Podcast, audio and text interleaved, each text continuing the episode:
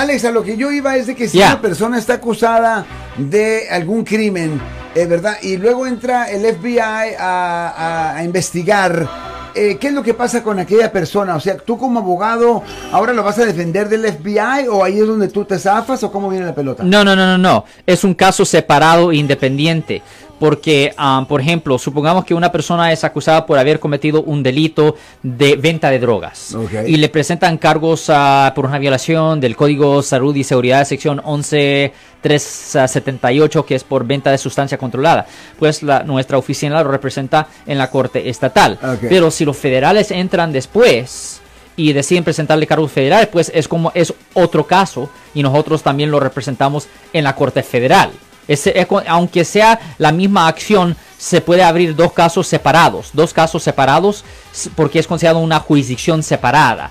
Pero am, obviamente no todos los cargos pueden ser federales.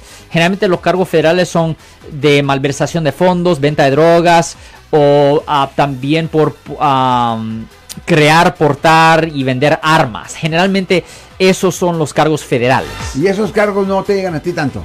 Que fue eso? Sí llegan, sí llegan a la oficina y nosotros representamos a mucha gente que han sido arrestadas y acusadas por haber cometido delitos estatales y también federales. Oh. Simplemente que lo que estoy diciendo es que una persona puede estar manejando ah, un caso estatal y también federal a la misma vez. Le voy a dar un ejemplo pequeño. Ok.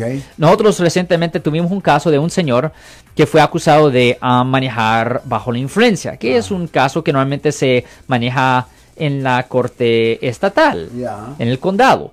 Pero en este caso, el policía que lo arrestó no era un policía como CHP o el PD o algo así, o el alguacil. No. Era alguien del servicio de parques, era un policía federal, en efecto. Y en vez de que lo mandaran a la corte estatal, lo mandaron a la corte federal. Pero eso no impide que la fiscalía presente cargos estatales, que son separados e independientes a los cargos federales. Ok, perfecto. Yo soy el abogado Alexander Cross. Nosotros somos abogados de defensa criminal. That's right. Le ayudamos a las personas que han sido arrestadas y acusadas por haber cometido delitos. Si alguien en su familia o si un amigo suyo ha sido arrestado o acusado, llámanos para hacer una cita gratis. Llámenos para hacer una cita. Ese número es el 1 800 530 1800. Estamos aquí en toda la área de la Bahía.